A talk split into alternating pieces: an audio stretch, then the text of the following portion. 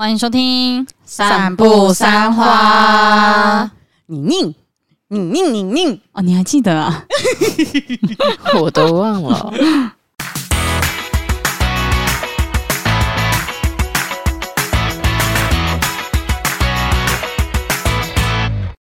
大家好，我是马西，我是 Amy，我是关关，我们是散步三花。老师，我要举报，怎样？有人在录音的时候一直玩手机游戏，他还在玩飞鹅健身房，他没有关哎、欸。老师，他可能想说今天都是你在讲，他只要附和就好了。不行，给我关掉，给我认真。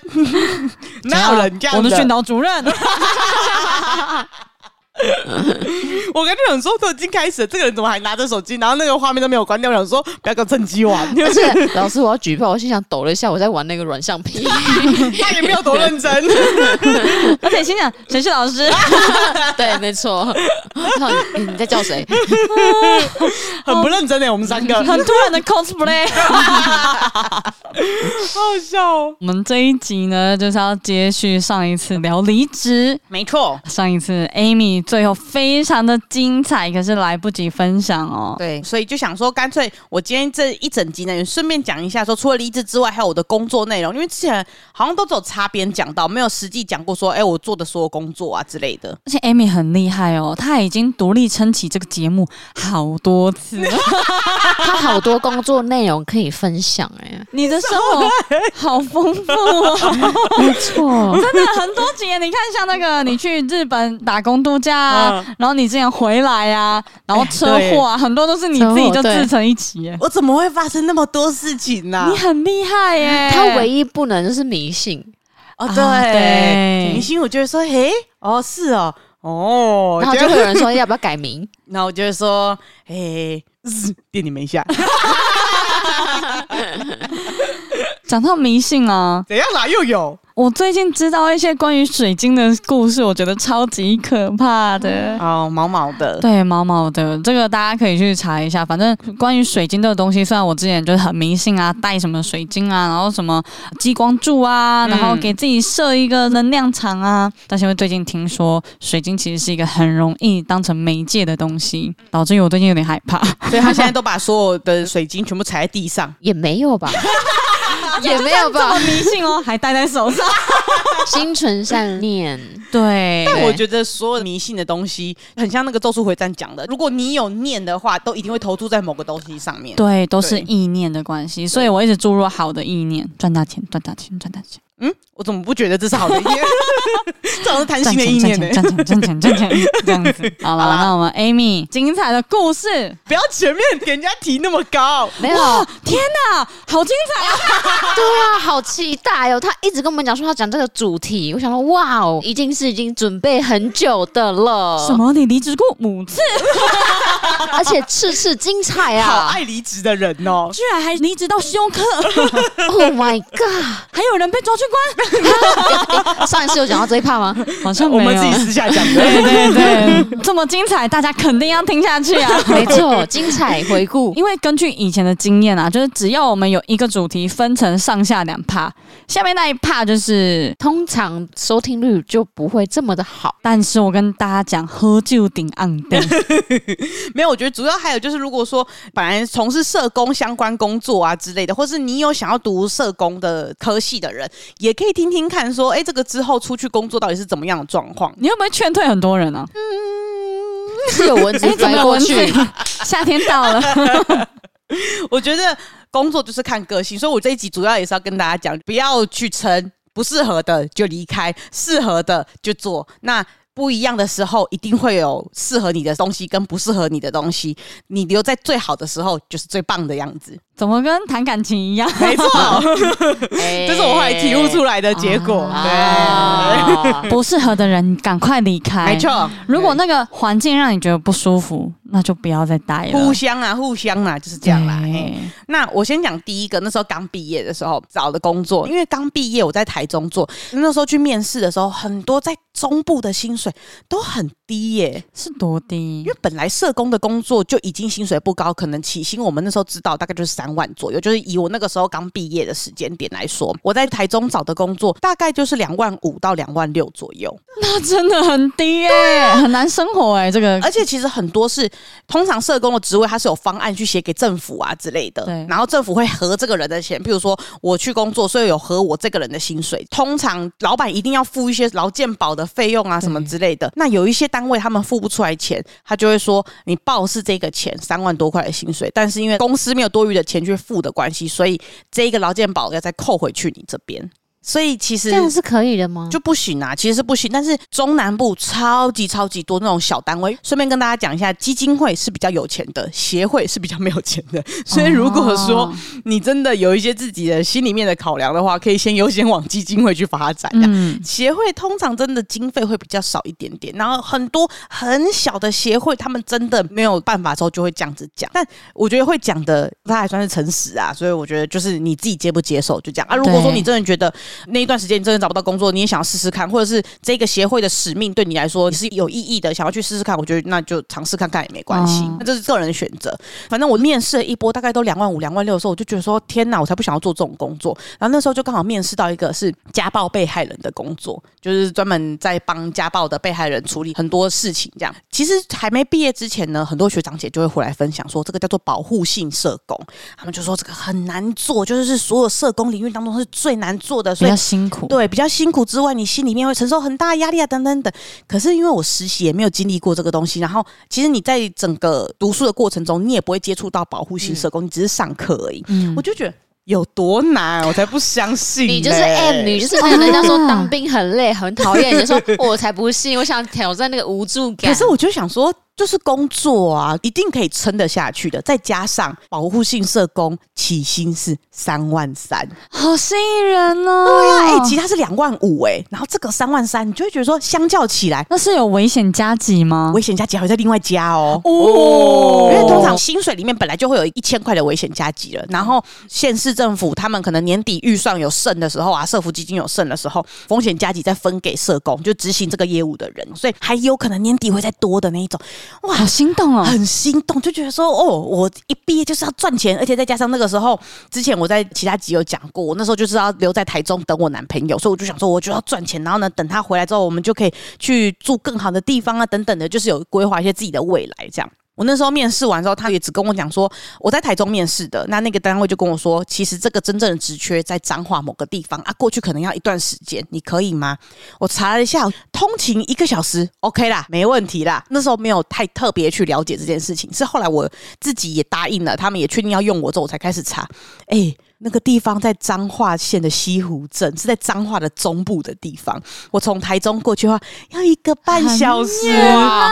我早上要从台中搭区间车到园林，然后再客运换到西湖那边去，所以来回就要三个小时哎、欸！那就跟我上大学一样，真的。可是我要赚钱，但。我又会很不想要赚钱，你知道吗？那时候你没有考虑说要搬到就近的地方住，因为我就是要等我男朋友一起回来啊，所以就想说等他一起到台中的话，会不会比较好？因为如果说我就真的先搬到彰化，我感觉就真的要一直住在彰化，那会不会他四个月当兵完之后，他要在台中找房子，我们又要分开？就是我那时候觉得太多不确定性，所以我就想说先住在一个很破烂的可以月付的一个套房里面，所以我就先找那个地方住，然后每天要通勤。一个半小时，上班第一天是我在台中的那个地点报道，然后我的主管就开车载我到彰化去，他就说他第一天可以先载我。那个主管他是，我现在回想起来，我会觉得他对我来说是有一点压力的，因为他讲话非常客气，也带着一定的语调，就是很社工的语气，我只能这么说，会让你觉得好像你没办法进入这个人。对，再加上我觉得自己是学社工的，你有时候会知道说他在做这件事情是想要做什么。嗯，就比如说他在做这件事情是想要试探我，他讲这个话的语气的时候是想要关心我等等的，就是你更能够理解这样，你能够知道他在用方法的那种感觉。嗯，那时候第一天一上车的时候，他就跟我讲说：“李明，那我要跟你讲。”今天我们会把六十个案子分给你。我都想说六十个，怎么上班第一天就知道这件事情？哇！但是我那时候毕竟是初出社会的大学生，我还抱着很新鲜的那种感觉，我就觉得说，没错。这个国家就需要我，我有使命，六十个人我来了，这样子，我心里面就是这样想的。可是六十个，这是正常的数目吗？哎，六十个只是刚发的，我后来要离职之前，我有九十个案子。因为我们那个案子是承包彰化县政府的东西，通常家暴他会做一个量表，就譬如说有人真的打电话通报说他被家暴了，那社工就会帮他做一个量表，确定他的危机程度。有些人是危机程度很高的，可能他的相对人会对他做什么事情这样子、嗯、啊。有些人其实就是言语争吵之类的，他生命可能没有那么容易受到危险，这样，所以会分一个量表。那那个量表的。九分跟十分全部都在县市政府里面，所以就是高危险度的是县市政府自己做。八分开始一到八分全部都是我们单位承接的，所以就是那个基数很多啊，所以大家身上都背好几百个案子的那一种。所以就是六十个算少了，六十个算少，那只是一开始进去一个人六十，那如果有八个人，就是四四百多人，五百多人。呃，我们那个单位有。五个人，因为有的是主管，他身上就没有接个案这样。嗯，对，我们那时候是五个人接，大概就四五百个人吧，好多哦。然后就散布在彰化的中部，最远会到鹿港。我就想说，好，没关系，信心满满。他就说。还有一个比较特别的是，因为有一个案子，他昨天才再度通报啊。我那时候第一天，毕竟有些术语不太确定，然后就说什么他状况比较危险一点，明天就要去做家访。好快哦，这么紧急，我还不知道这六十个人有谁，我甚至也不知道办公室位置在哪里，就要开始做家访。但是就想说，好，那我就接下来去试着做。但因为我本来就是一个比较容易紧张的人了，所以第一天的时候，主管这样跟我讲，我就越来越紧张，越来越紧张，因为就觉得说。好像真的很多事在等着我的感觉。果然，真的开始工作之后，事情多之外，每一天都会有通报的进来。我每天上班打卡的时候，都会看那个视窗会不会跳通知灯，因为通知灯就是今天有没有通报单进来你这边，因为。可能你回家的时候，他们昨天晚上打电话到警局或是到医院，然后通报了这样。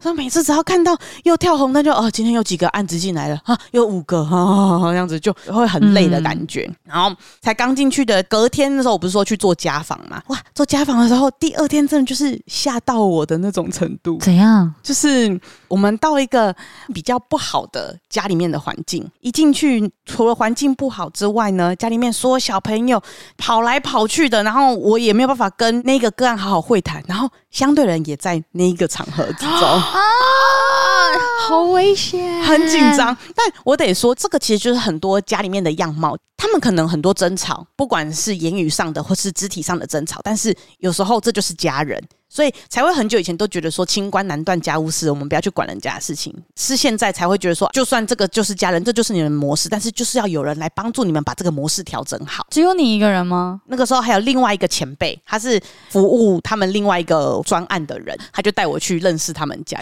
但是因为我第一次接触这些东西，所以我第一次想说，哈，相对人在家，嘿，那我会不会有生命危险啊？什么就会超级紧张。但其实真的还好，因为他们也都知道，哦，对啊，我做错事情了啊，但没办法，我就是会这样子。我觉得我第一次接触到这件事情，我没办法这么快接纳说这个就是这个样子，对，所以我心里面都一直很忐忑。然后一直到结束之后，我还觉得说，那我会不会离开了之后会发生什么事情？然后我觉得是我自己没有把这个结解开，所以导致到后来，我通常每天晚上都会一直想说怎么办？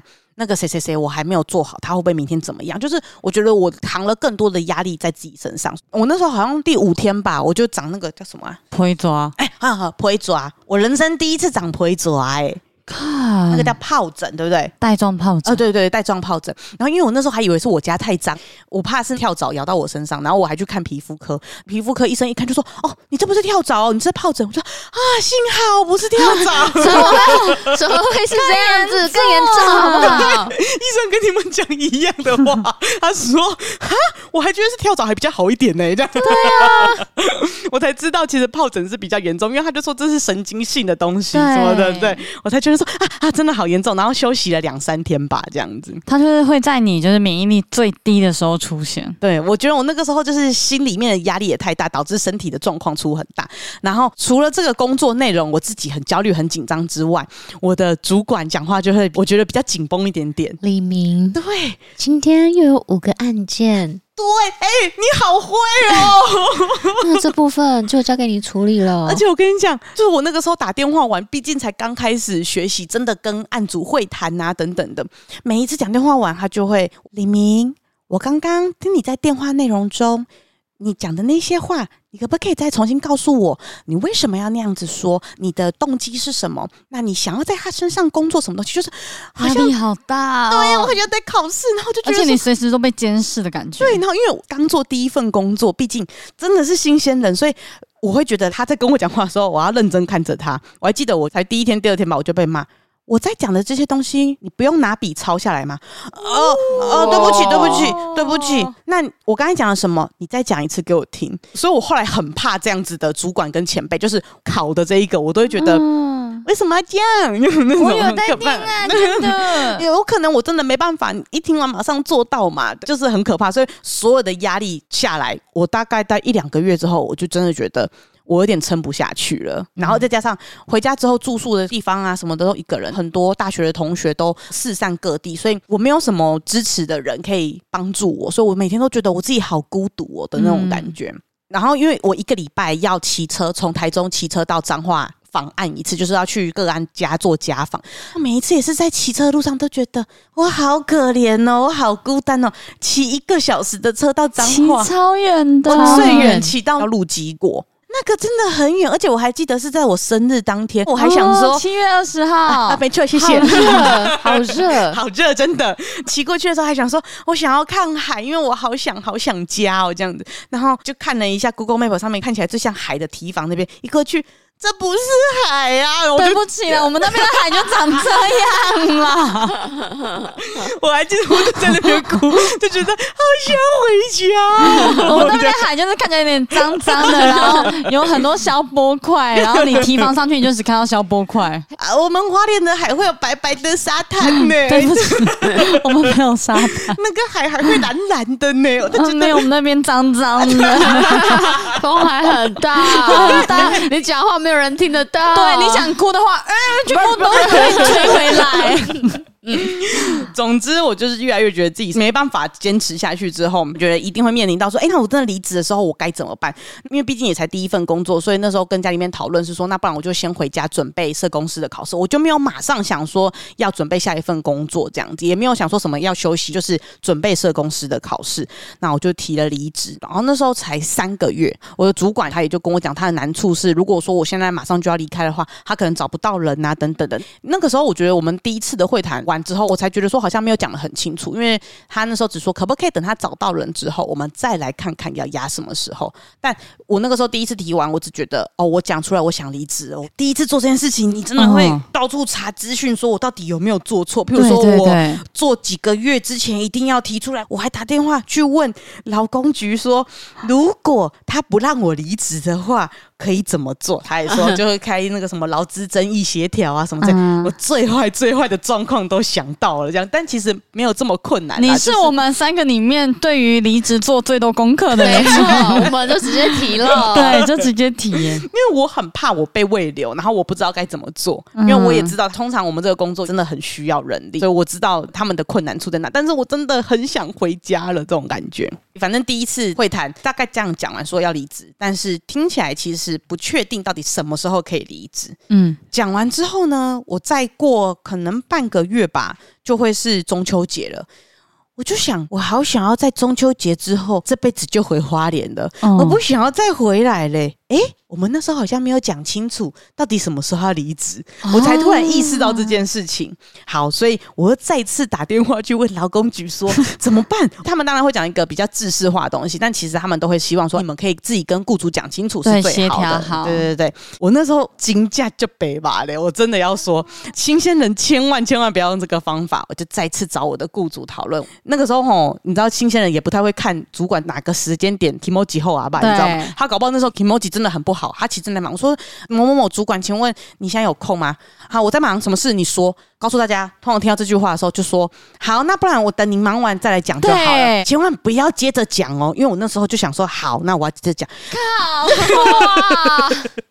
不是啊，因为他就说他在忙啊，可是他又说你说了啊，没有，他那个就是你有屁快放，没屁就等一下再说。我就不知道嘛，新鲜的很可怜呢、欸，太新鲜了吧？太 fresh 了，你你不是社公司吗？你应该懂得人在想什么吧？因为第一次跟这样子的，再加上我觉得我真的太不会面对这个样子的主管，你听不懂我在说什么吗？哦，好可怕哦！我就说了，我想要确定一下我的离职时间。这句话一讲下来之后，他就转过头来就说：“李明。”我们上一次不就讲了吗？我这样子很难做，因为我们人也还没找到。你一直跟我提，我以为我们已经达成共识，说等我们找到人之后再怎样怎样。就是我好像就是被回骂了一场。哦、但后来想想能够理解，其实他那时候就是正在忙，他也没有办法回应我的需求等等。他没办法听你讲话。对对对对对，我也吓到了，我想说，哎呦，怎么骂我？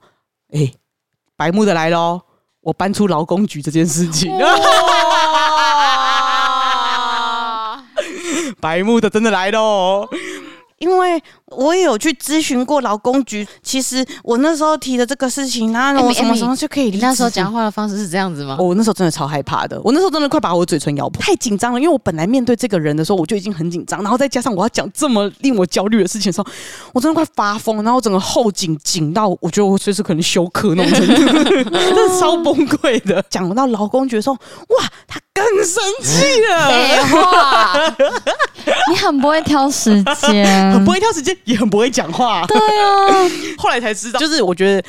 主管呐、啊，或者资方不太想要听到什么劳工局这样，因为好像就是在讲说他们犯法或是干嘛的，对，所以我觉得这个不是一个很好谈条件的方式。其实大家真的是要避免。他就觉得说，我们的会谈已经讲过了，我觉得你这样等于是背叛我们的会谈，我就被痛骂一场。哇，我那个时候眼泪只能一直滴，一直滴，就想说怎么办？我做错事情了，我好难过，我不知道该怎么办。但就这样子，第一份工作提离职，我对我来说是一个很印象不好的一次。等一下，你这样子谈完，然后你什么时候走？后来就是刚好谈完的那一周的时候，有人来面试。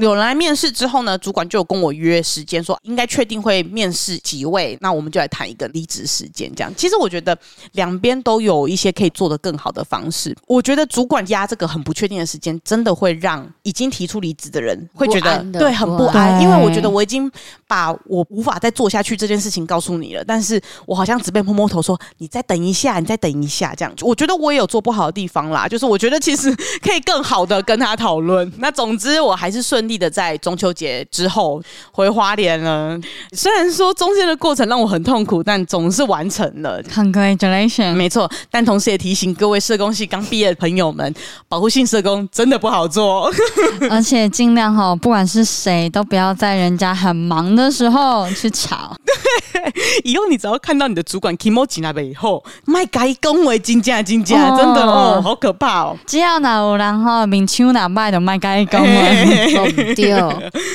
然后考完社工师的考试也考上之后，第二个就到台北面试了一个长照机构。哎，我记得社工师执照不是一个很好考的东西，但是你刚刚把它讲的超简单，其他东西不讲简单的，讲的很长，然后该讲的很重要的讲的很简短，这样。因为你刚刚都已经说那些社工师们就是有想要往这方面走的人可以认真听，这样就他们其实最想知道说，哦，你社工师执照怎么考的？那是不是很困难？结果哦。我已经考到这个社工师了，我就是那种前面讲说后面会发生很多重要的事情呢，然后中间直接写多年后，对，没错的那种卡通的，对，然后手已经包起来了，过了很多事。好了，我觉得可以先简短跟大家讲是，其实我蛮鼓励大家一毕业的时候先去工作，然后再准备考试的，因为通常很多人会选择在一毕业的七八月就考试。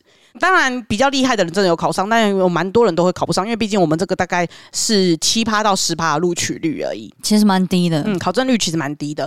但我会说先工作再考会比较好，是因为我那个时候在读书的过程中，重新回头来看一些资料啊，或是文字的时候，会印证到我前面那三个月做的保护性社工的工作。我觉得你实际上做的经验跟文字东西加在一起的时候，你更能理解说，哎，我这个东西要怎么讲会讲的比较清楚，或是我这个时候该怎么样做。所以你的申论题也会写的比较有条理一点。再加上在工作的时候写记录等等的，一定都会被主管挑说你要怎么样写才更有架构这样。所以我觉得之后再开始回来准备社公司考试的时候，会更知道自己到底申论题该怎么样准备会比较有方向。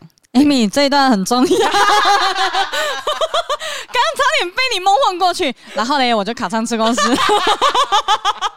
这一段听起来超级重要的，大家都在等这一刻。我怎么，怎么会那么轻描淡写？那再跟大家讲，其实你在准备的过程中，有的时候只有半年或者是不到半年的时间，你一定没有办法读完四年的书，还有而且还有六七科，真的没有办法读完。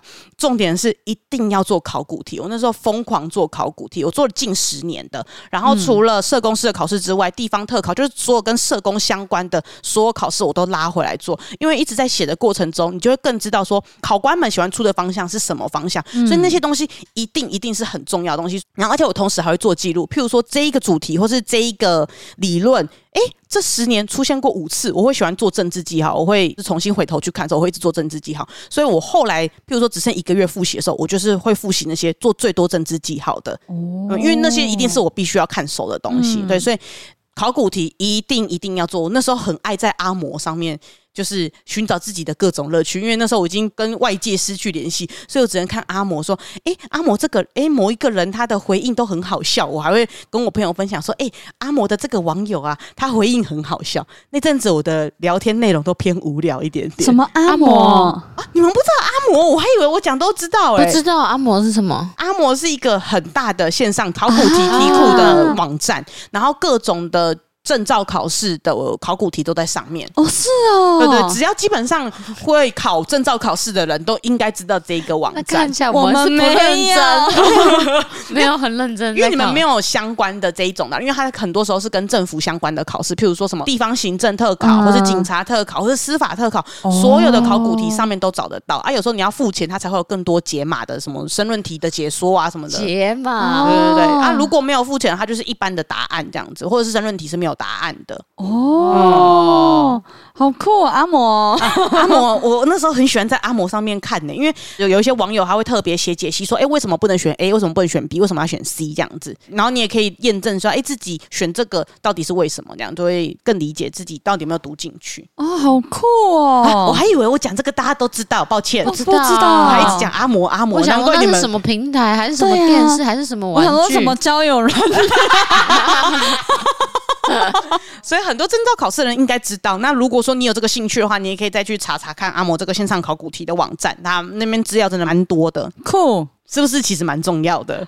对呀、啊，我是不是要杀了你？我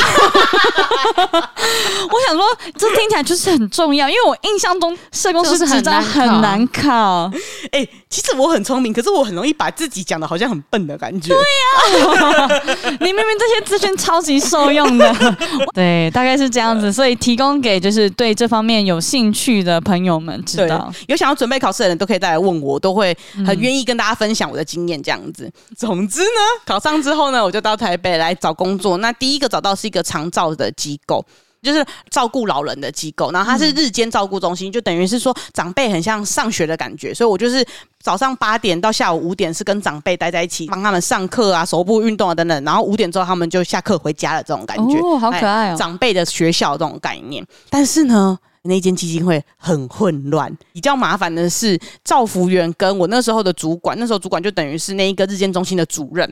他们不太对盘，是会直接吵架的那一种。因为那间日间中心的主任是那个基金会执行长的老公，就是很像家族企业，你知道吗？就是我们中心的皇亲国戚。哎，没错，就是皇亲国戚。而且这个皇亲国戚还有点不正统，因为这个主任他是退休军人，只是没工作，然后呢就被抓来当主任的那种。空降主任，对，空降，然后又有点没办法让这些造福员们幸福的那一种，嗯、因为他没有专业的那个对，然后他又只会凶。平常的时候可能就像一般的那种阿伯说啊，李明就这样嘛，没问题啦，这样就很像一般阿伯。但是如果说他说怎样，然后你没有照着他做，时候他就讲就会瞪兜啊的那一种，就是很眷村，你知道吗？很眷村老头子讲不听，没错没错，就很军人感。对吧？也不到老农民，因为毕竟他就是壮年的那一种。嗯、但是造福员们都是大哥大姐，就是大概五六十岁的那种大哥大姐，跟他们相处也是一个我很困难的点，因为他们可能都会觉得说你是年轻人，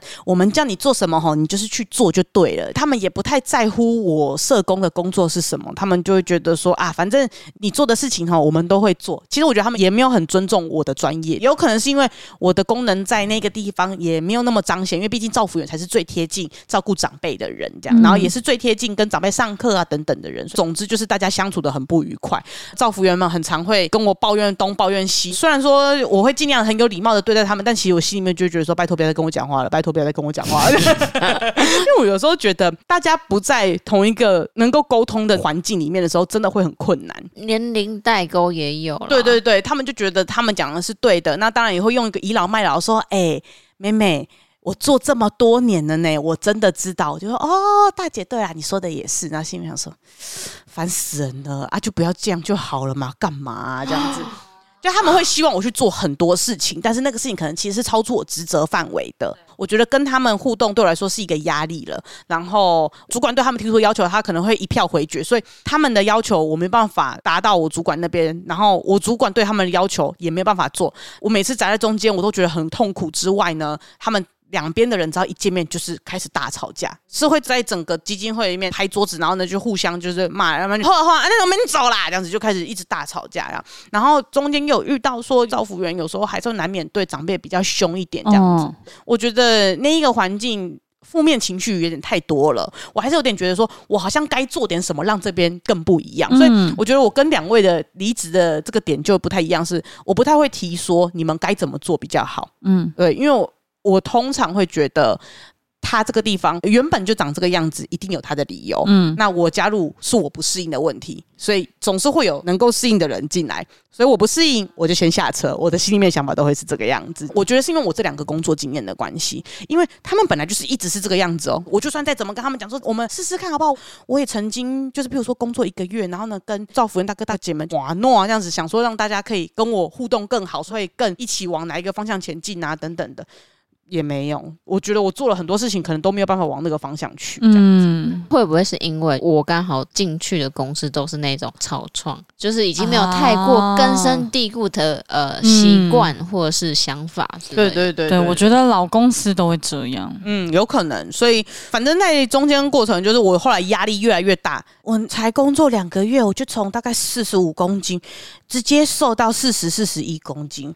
我这个高度的，其实这个公斤也没有到超瘦啦，只是它太瞬间，对你那个幅度太大了。两个月瘦了五公斤，然后突然有一个月我那个就不来了，经期不来，我会压力更大，因为我就觉得说我的身体出状况了，哦、所以我就会更希望它来这样子，然后所以我就每天都处于很高压的状态。我那阵子真的是到处都是骨头哎、欸。然后每天只要有空的时间，我就会到厕所去哭，因为外面的人可能就是一直在输出一些很负面的情绪，什么我们就是不配合，那他想怎么样，我不知道该怎么解的时候，我就只能到一个小房间去开始自己骂骂号这样子。我觉得也是刚出社会的时候，我很容易把那个压力加注在自己身上。所以其实后来我会觉得说，哪一个工作没压力，一定都有，但有的时候你可以选择，那些压力不一定是你真的需要承受的。我不是叫你忍受这件事情，而是你可能就真的离开，那也没什么不好的。这样，其实那时候压倒我这一根稻草是，我那时候一直跟我爸在讲说，就是哦，我会努力工作，因为那时候还是会有一个旧有的思想，是我应该要撑下去工作，因为大家都说在一个工作做得久才是最重要的啊，等等的这样，所以我就一直觉得哦，我要撑下去，因为不可能只有我最累，一定大家都是这个样子。那我不能再这样草莓下去了。已经第二份工作，怎么还可以两三个月就换呢？我就跟我爸讲说我会撑。然后我记得我爸那时候回我一句话，改变我后来对离职这件看法。他说：“你现在开始出去工作了，工作就是你的生活，因为他占了满八小时。那生活用撑的怎么会快乐？哦，是不是很有智慧？这句话，那句话真的打醒我，我就觉得对啊，如果不适合我，为什么我要撑呢、啊？所以呢，我就开始提离职了。哇，这个就是我提离职提过最久的一次了，真的好痛苦。因为那一个主任他就是天高皇帝远，他平常只要不来理这些大哥大姐们，他就不用听到那些抱怨，这样，所以他当然希望留一个人继续在这边听抱怨呐、啊。嗯、如果我离开了，就要他自己来面对这些人了，所以他就开始一直留我跟他提的时候，就是约一个会谈时间跟他提。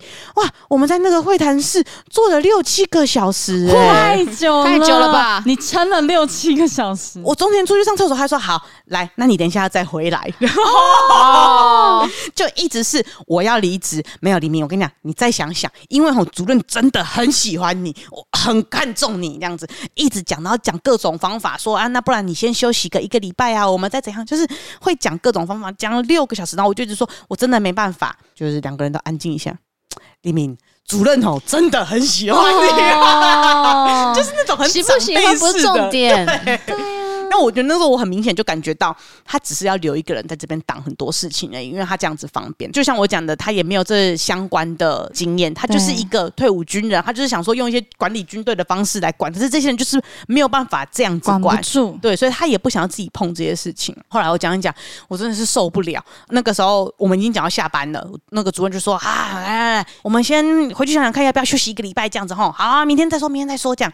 好，隔天再来的时候，我要提的时候。”我也忘记那个场面到底是怎样，但总之他们就突然四五个人，大家在匹配给长辈也都在哦。你是说长照机构里面来上课的长辈们也都在？对，是白天，就是我们的工作时间。Oh 我有点忘记为什么主任过去骂赵福元，赵福元大哥送没屌，然后大家开始匹配狗，开始一直吵来吵去这样。我就是说，拜托不要在这边这样子，我们可不可以到会议室或什么的？我想要跟他们讲这样子啊，讲不听，然后我讲到后来，我情绪压力也太大，身体压力也太大，什么我就昏倒了，关我屁事。对啊，我就我就哭，然后我就觉得说，我真的好不想待这个地方哦，这样我就哭出来，然后哭一哭，然后呢，大家他们又还是继续在那骂来骂去，然后差点要打起来那种感觉，我要去挡的时候，然后我就。有点昏倒过去这样子，嗯、后来就是他们把我扶着坐起来，然后我就 在地上喘了一下，有点像是重新开机，就车祸完重新的开机的感觉，这样好像昏了大概几秒钟而已，可是我有点重新再醒来的感觉，才觉得说。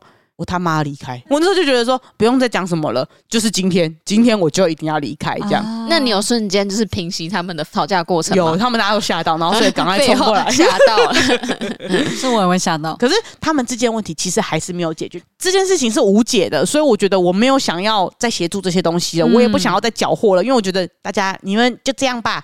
哦，不适合这个地方，哦，要离开了。你有在搭配他们的讲话方式吗？哦吗？对，没错。对，我觉得我再撑下去没有意义了啦。所以我就睁开眼睛的时候，主任在那边关心我啊，你还好吧？我就说，主任，我就是做到这个礼拜，我要离职，哦，我真的没有办法了，这样。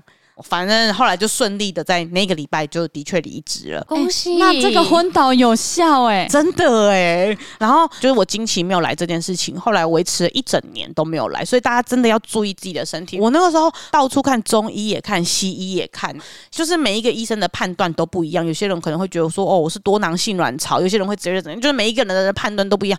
吃了很多药都没有用，是最后到一个大医院的时候，那个医生就说呃有很多种可能，但他现在比较觉得。的，他觉得我太瘦了，然后还有他觉得我很多激素都一直是很亢奋的状态。嗯、我的现在的身体状态很像一个运动员，很像长跑选手，就是我所有的身体的所有的能量都去支撑我的身体要，要细胞都要活动起来。对对对对对，所以没有办法再去支撑经期这件事情了。嗯、我经期的什么黄体素啊什么的这些东西都被剥走了，这样，嗯、所以他就说你现在只能让你的。呃，身体状态回归到正常人的状态，不要是运动员的那种身体状态，你的所有的机能才有可能恢复到他们正常的轨道上，因为他们不用再去支援别人的，他们才有可能回到正常。你先去睡个两天 之类的，这样子，对，然后睡个两个礼拜。后来我就是一直稳定生活、稳定吃啊等等的，就是所有的状态比较稳定之后，半年后才慢慢有回来。但经期刚回来的时候也是不太稳，是到后来现在才真的慢慢每一个月都是真的有来的啊。不然我那时候也是到处求医，然后吃了好多药。可是其实，毕竟我的状态就是只要生活状态回来，其实就可以。所以其实真的不用吃药那些的。哦，所以整个环境的压力真的很影响。确实，只要压力大，我那个月就是经期就不会来。经期真的是指标。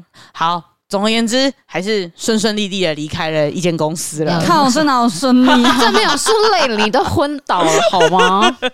但幸好我也是离开了。我觉得这三个月的这一个停损点也算好，也是在第二份工作离开之后，我才真的觉得说，哎，不用去想。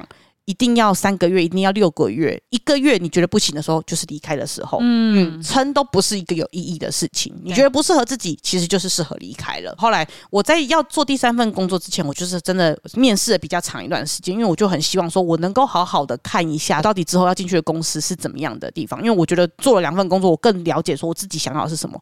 后来发现，我觉得环境对我来说是一件很重要的事情。我好像不是那一种上班就上班，下班我再也不会理他们的那一种。我好像是会带着这些情绪回到家的人。所以我觉得工作氛围对我来说是一件很重要的。总而言之，就是慢慢的面试，终于到一间哇！我面试的时候就觉得，诶，大家年纪都相仿，就是面试的是我主管，可是年纪是很相仿的。然后跟我讲话的时候。我也觉得，哎、欸，那个感觉是让我觉得舒服的，而且好像看东西的角度跟我不太一样。光是在面试的时候就就愿意跟我分享说，哎、欸，他觉得他会怎么样看待他们的这份工作，这样，然后会把优缺点分析给我听。嗯、我就觉得，哎、欸，这个团队感觉是一个很棒的团队，再加上那个工作薪水蛮高的啊。啊它是服务身障相关的工作，我就不是在社会局底下，我是在庇护工厂，是劳工局底下，所以劳工局那边的薪水，不知道为什么都会比较高一点，就是比较因为是劳工局，没错，就比较在意劳工这件事情，然后再加上原本都是在社会。福利底下要看的比较全面，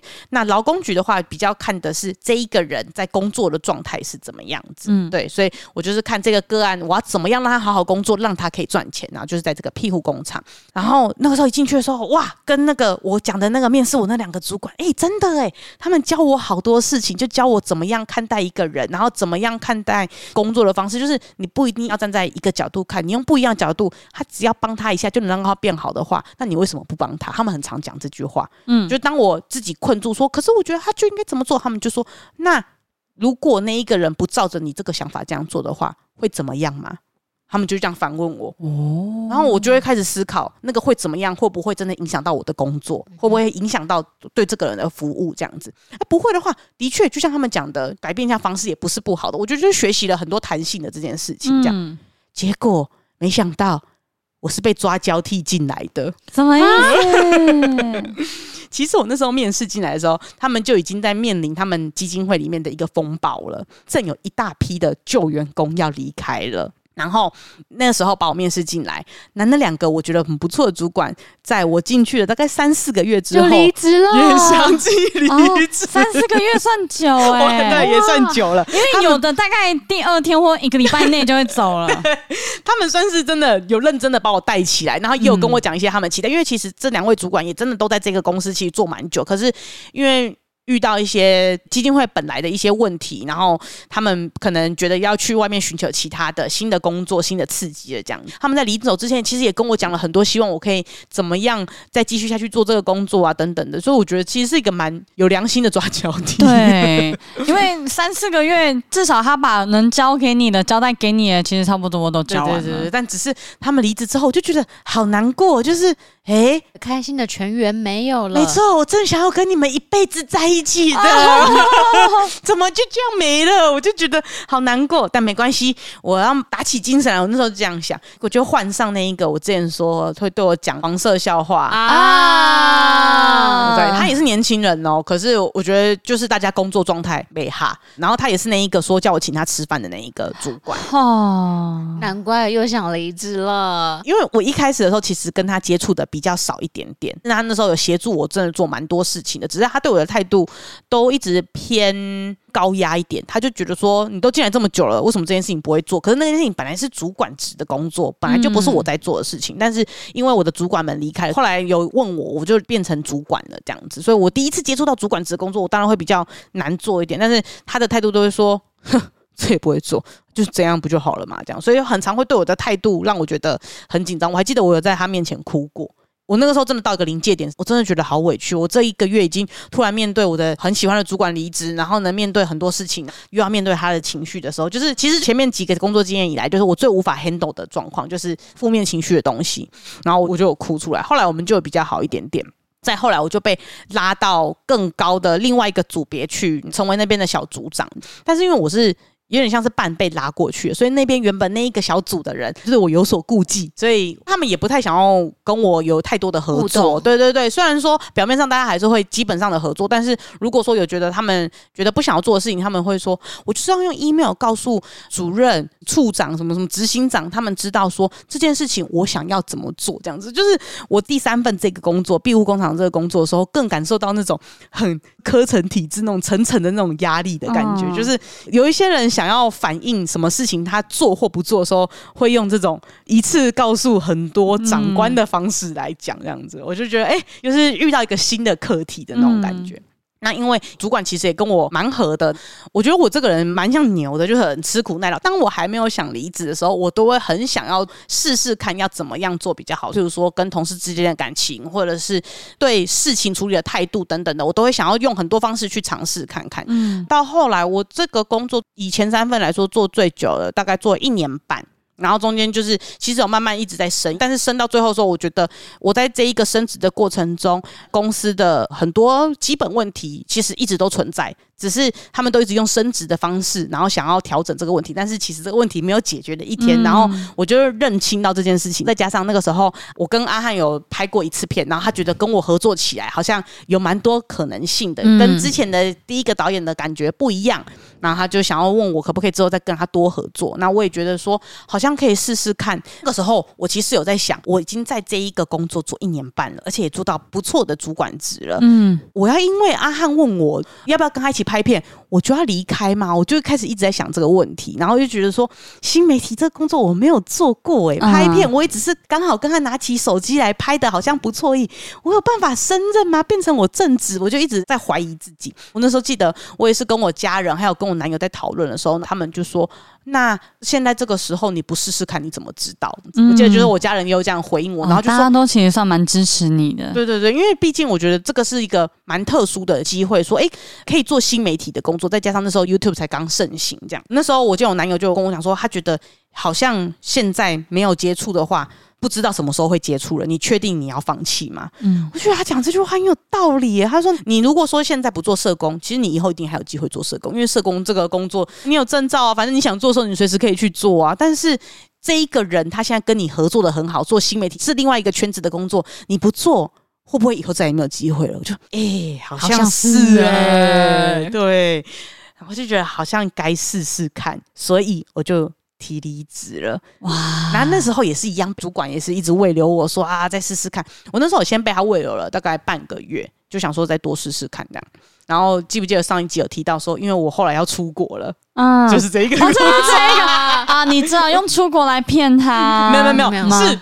我本来就要出国，就我本来有压好一个出国的时间，他晒黑回来被人家发现。啊，对啦，因为那个时候我的那个主管他一直不让我离职，然后所以我用了各种方法，他后来就是说，除非你说你今天要回花莲什么的，那我当然真无法挡你，我就哎呦，谢谢你，没错。后来有一次我就说，因为我家里面真的有一些事情，所以我真的一定需要回花莲，他就说，那你可不可以再做半个月，就是你再帮我带一些人起来，然后这样子，那半个月之后，我们就来看看说谁适合当接你的位置的人。那你就可以离开了嘛？这样，其实我有点第一份工作既视感回来，你知道吗？哎、嗯，欸、这样子听起来好像讲家里还蛮有用的。其实讲家里真的很有用，而且再加上我家里在玉里呀、啊，啊、超远的，而且他完完全全就是推一个楼梯给你，没错。可是是刚刚好，他只是突然讲到的时候，我听到这件事情，所以我没有在当下讲，我是后来过一阵子之后又在讲啊。他其实没有想到他自己讲的这句话被你发现了，但是他因为那时候有求我半个月嘛，我也想说好，再帮他带人带半个。月就半个月之后呢，他好像又想再留我啊，没办法了，玉里真的需要我要出国了。对，但因为我原本是想说，那是不是就是再帮他做一下，然后出国玩回来？哎，不对，哎，我出国，我是去那个菲律宾是要晒黑的那一种，那我就不可能是去回来家里，对对，我肯定是出去玩干嘛的？哎，没有，说不定你就是出去日里晒太阳，晒黑了，对啊，对啊，我那时候就想不到嘛，我就想说不行不行不行，出国之前这个离职一定要完成啊。对，后来就还是跟我的主管们讨论完之后，就真的压好离职时间。我还记得确定要离职之前，他们还是想尽各种方法，就觉得说还是有可能可以压我回来，所以还跟我说，我帮你约了跟董事长会面的一次机会，跟董事长聊天看看这样子。是干嘛？要吃饭呢？但因为我之前大概一个月会跟董事长开一次会，这样我们都会有那种主管会议，都会跟董事长开会，所以我还不到太紧张。董事长也是跟我说啊，他真的很欣赏我啊，什么的，就讲很多这样子啊。但是如果真的不适合的话，也没关系啦。那之后有任何想要再回来的时候，记得找董事长，董事长随时为你存在。这样子就讲了很多好听话。这个董事长现在被抓去关了。为什么找不到了？我这边不赘述。董事长一直都在监狱，没有啦，就是因为毕竟基金会的这些东西，你如果说没有对你的捐款人或是对政府有付出一点责信的话，真的是会需要。受到惩罚的。啊，对，那他就是遇到了一些问题，所以他就是被抓去关了。但他给你一个有我的薪水，对，那个时候他真的给我一个蛮不错的薪水，啊、那还不错。哦。我那一年半升了四次职，我每升一次职，然后就加一次薪水，哦，哦，好快乐哦！谢谢董事长，谢谢董事长，希望你现在在里面过得还好。啊他还在里面吗？我不知道，后续我没有关心这件事情呢。他会不会听到你的 podcast 呢？应该不会吧。董事长，我们这些平民老百姓哦，就不要跟我们计较了啦。谢谢董事长啦，养活我们 Amy。后面就跟阿汉一起工作，然后就认识了上班不要看。那只是因为一开始在上班不要看这边做的是偏行政的工作，而且觉得那个时候事情，嗯，虽然说我现在回来也是偏比较多行政，但是那个时候工作内容更单纯一点，因为那个时候制作啊，或是企划啊什么等等的扛的比较多东西，这样，所以我那个时候的行政真的超单纯到我真的。抱歉，工作内容真的是偏无聊一点。哦，我以前就是做你这个工作啊。工那时候就是觉得我整理偏多之类的，因为我那时候刚进来是做汤马的助理嘛，所以就是整理发票，然后开发票，然后就是开合约、看合约，然后看大家要什么，要订便当，然后办公室需要什么，要整理，要找什么道具，就这样。我又少了开发票这些东西，因为后来就有会计来协助了，所以我其实工作内容更单纯了一点。因为老板跟汤马也希望说我能够继续协助阿翰，所以都知道说我是兼着阿翰跟上班不要看的工作。这边在做的，所以工作内容就让我自己去做调配。后来呢，因为公司就要在争气化，后面呢我就转成做气化的工作。其实要在做气化的工作之前，我也是很纠结，因为我很担心我自己没办法胜任公司的气化的工作，这样子。嗯、对，最开始的时候。当然我没有办法确定我到底后面工作做的是好还是不好啦，但我在前面的时候还是会有一些担心这样。然后我记得那时候我也是跟阿汉讨论，然后我就说我现在只有跟你一起拍过一些戏剧，所以我不确定上班不要看这边东西我们能不能做这样。然后他就说他们有要你马上就超厉害吗？你知道周汉那个讲话方式好像会讲的 对吧？我就说对啊，好像也没有诶、欸，应该会有人带着我，但是我就怕我做不来哦。你做不来会怎样吗？很阿汉吧，对不对？有没有觉得很像钟汉讲话？好水平男，对，做不了会怎样吗？会死吗？会有什么问题吗？不是，不是死那么严重的问题，嗯、好像也不至于，那就去做啊。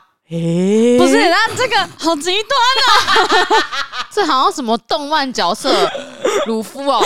你做不好会死吗？不会，那你就去做啊。不对，如果说是做了会死的工作，那真的不要去做。哎，他那个时候意思，我觉得真的有让我不要对挑战这么有压力。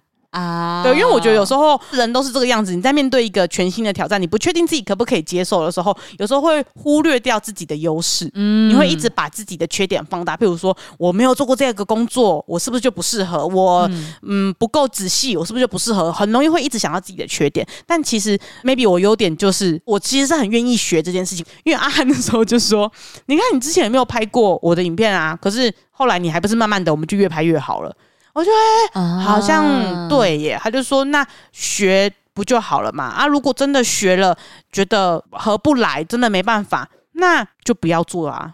我就觉得他讲的也有道理，就是我就对工作的挑战这件事情更有觉得说，哎，我们当然都可以去试试看，因为这是一个磨合的过程。就是这个职位的不管主管也好，他们也在了解我到底适不适合这个地方。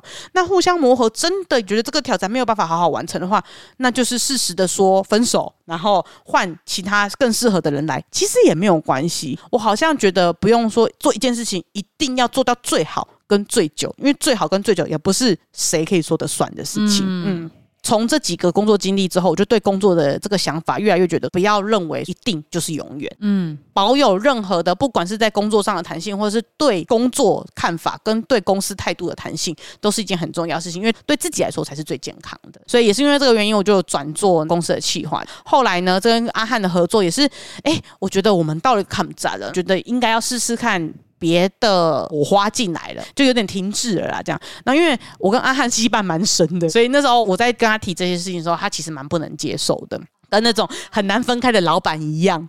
那个时候他就说不行，那你不拍谁来帮我拍？等等的，觉得没有人可以取代这个位置啊。而且因为你们感情又很好，嗯，然后再加上这个工作不像一零四上面，随时你可以开出一个缺，然后就有人来面试就可以来做，也不是说什么等两个月看看有没有人来面试就可以做到的事情。对他来说，他会觉得说，呃，我有一个浮木要离开了，我接下来要沉下去的那种感觉。你对他而言。并不是一个工作的角色，啊、对，他是一个一起成长伙伴，对的伙伴的感觉。那你要再去让他去找一个全新的伙伴，很难，太难了。对对对。可是其实我也在这个过程中觉得说，我也希望阿汉不要把工作的这个东西看得太沉重，因为很多时候也是因为他用情感的角度看待工作的关系，会让他对于工作的反馈啊等等的得失心更重。但我觉得这个很难免，因为在新媒体的工作，很多时候观众的回馈对你来说就是全部。那你要怎么样去看待什么时候该重视哪些事情？我觉得才是对于新媒体工作来说比较能够长久健康的感觉。如果你因为一直被人家说，哎，你好像没有那么怎么样了，就觉得完蛋了，我再也不要拍了。那你的生涯就会结束了。那我也希望阿汉能够慢慢理解到工作跟生活要分开这件事情。因为当我还是他的伙伴的时候，工作及生活，就是因为我们所有东西都绑在一起。我也觉得希望这件事情是能够分开，所以我也让他知道说，我其实是可以被替代的，不是只有我。因为就像第一个导演，我也替代他了，是一样的。任何人都是有可能可以被替代的。我希望他能够理解这件事情。我们大概花了好久一段时间在道别，慢慢的，你们在沟。真的，我们是情侣，到后来真正的分手是因为疫情的关系，因为疫情就不能出去拍片嘛，然后因为。他一个人住，我那时候也不放心他一个人在台北，我觉得他这样子生活会很麻烦，我就跟他说：“你要不要干脆就回花莲，家里面有人照顾你，然后现在案子也没有，你就干脆回花莲好好休息，然后顺便看看有没有跟其他伙伴合作的可能啊，等等的。”回花莲真的刚好就遇到了现在的导演，也是慢慢的磨合几次之后，哎，他们也磨合出他们自己的工作方式，那也很刚好的，他们找到了更多人来一起工作，就变成是真的是工作了，因为有摄影师，有打光师，有。制作等等的，就不像之前我们两个人埋头苦干要完成一个作品的感觉。嗯，以前我跟阿汉的合作方式比较像是大学在做毕制的作品。嗯嗯，对对对，但。现在他们的方式就很像真的在工作，我们就什么时间点敲出来拍好，然后谁的工作做到哪里就 pass 给下一个人的这种感觉，我觉得这个真的比较健康。然后反正现在阿汉过得很棒啊，他做了很多很成功的东西，很厉害。对对对，有些人会来问我，就身边的朋友会来问我说：“哎，你会不会觉得心里面怪怪？”不会，我觉得很棒，很棒。我觉得很支持，因为毕竟他就是我的朋友，所以他做的好，对我来说就是最棒的一件事情。嗯，可以理解这种心情。然后后来就是上班不要看这边也是工。作做到一个坎子之后，我也觉得说好像想休息了。然后休息的时候，我就想说，那是不是要回玉里？那就在上班不要看的工作离职之后呢，就这么刚好有了一个工作面试的机会。面试完之后，哎，就上了，所以就有点偏无缝接轨的，就直接那时候，Amy 还说什么哦，他会常来看我们，对，然后常来陪我们去吃饭、唱歌，哎。两个礼拜后就消失了，马上就回玉里了，就拜拜了。我我也不知道，竟然会变成这个样子啊！超快，真的是超级无缝接轨。他原本跟我们说，哦，他离职之后要休息一段时间，然后他想说入 podcast 什么之类的，然后结果突然，哎，一个礼拜就收到，哎，我入期了。哎、欸，我要回去玉里工作了。我们那个啊，什么？太快了吧？你不是说要休息吗？对呀、啊，我就去面试，然后就上了啊。对呀、啊，怎么就变成这个样子了？哦、然后你就回去了，对，就回去了。那其实前面这个在狱里的工作，之前就有跟大家讲到，在做的过程中，我也发现说，哎，自己好像有点不太适合体制，所以我就跟主管提了离职之后回来。然后那时候我还记得那个主管对我的回馈是，他从一开始就觉得我可能不适合体制。啊，因为他们大家都知道我，就是有人知道上班不要看的人就说啊，真的，Amy 要来工作了，然后就有看过我的影片，我的主管也有看过我的影片，她是一个五六十岁的女性，然后她说哦，我看过你的影片，很可爱，你在里面很活泼。啊，啊，你的眼睛怎么都不打开？他就说啊，我觉得你很有创意，我也希望你能够用你的创意带给我们这个工作的没有。对，那个是一开始的时候他跟我讲的话，后来我提离职的时候，他也跟我讲过说，其实他本来就也觉得我不可能会在这个工作上待太久，因为他觉得不太适合。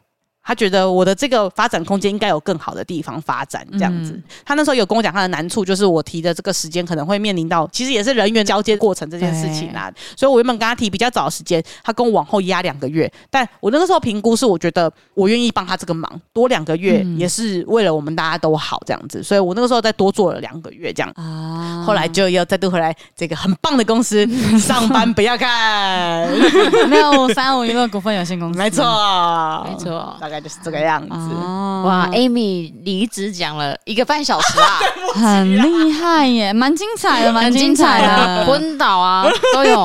听起来就是真的，大家不要太对自己压力太大。哦、然后如果说那个环境压力真的给你太大，导致于你身体开始出问题，那就表示这家公司真的不能再待了。对，对对，就是不是你草莓或怎么样，就是这家公司是确实给你身心带来压力、带来困扰的话，就离开，对自己好一点。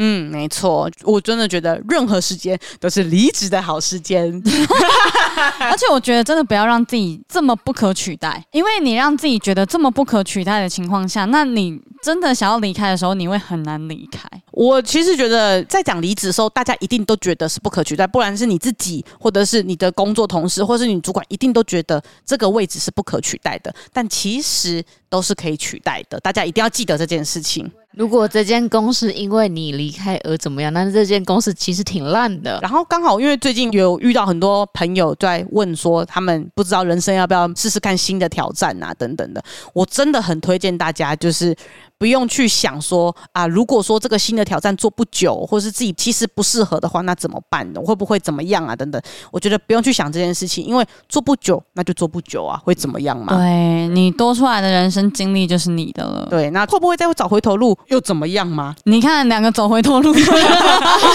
我觉得不同时空背景之下，本来就有不同的条件要去考虑。所以，当你觉得那个时候对你来说是最好的，那就去做。反正现代的社会变化这么多，不是一个工作做二十年才是最棒的事情。没错，而且其实有时候同一个公司你待二十年，不如你一直跳槽，那个薪水才加得快。真的，所以不要再被那种旧有的思想，觉得说做一个工作做的久才是最棒的啊。我做了七年了。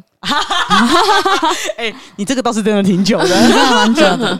我当然不是说做的久就是不好，而是不用被这件事情绑架住。没错，我们现在已经在一个这么多变跟新兴的社会，保有弹性，我觉得才是最好的价值啦。呀希望这两集对大家来讲是有帮助的。没错。好了，如果你喜欢的话呢，欢迎来抖内我们成为我们的园丁。Yeah，我们快要去泰国喽！拜托大家！哇哦！然后呢，也可以来 follow 我们的 IG，我们 IG 呢是数字三 BU 数字三 HUA，还有呢我们的 YouTube 散步三花，真的有影片呢，真的突破三万了！真的，我是预言家。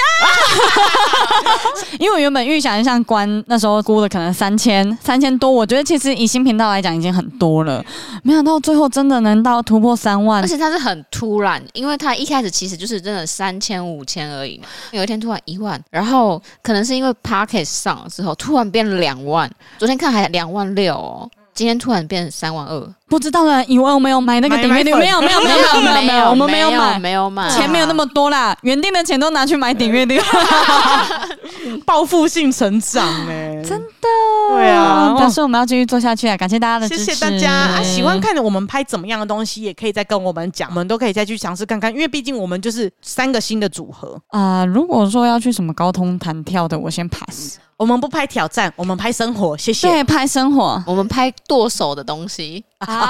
吓死我！我刚才也是真的要剁手，不是，不是爱乱买东西来尝试啊！我想说，关关想要见血，是不是？我跟你说，他是想要剁掉我们两个，是趁机这样子。不想说口口弹跳都不要了，啊，这个还要哦。我以为他刚刚讲的是一只刀子，然后在不是在手指上面插，是因为你们很爱买，对对对对，爱乱买。我没有想到会浓缩成剁手因为那时候 Amy 说她想要玩那种剁手系列，对对对，还有只吃东西的系列。总之就是我们三个呢，想要慢慢的有不一样的挑战，不管在 Pocket 上面也好，或是拍影片上面也好，想要尝试看看新的东西啦。如果有什么意见，都很欢迎大家的反馈，好或坏，我们都会虚心接受。忘掉，然后在这边也稍微跟大家工商一下，我们原本九月的 Live Pocket 的活动呢，现在要移到十月。没错，到时候呢有确定的活动内容再跟大家公布哟。Yeah, 没错。好，那么今天的一天又平安的度过了，感谢三步三花的努力，那我们下次见，拜。拜拜。拜。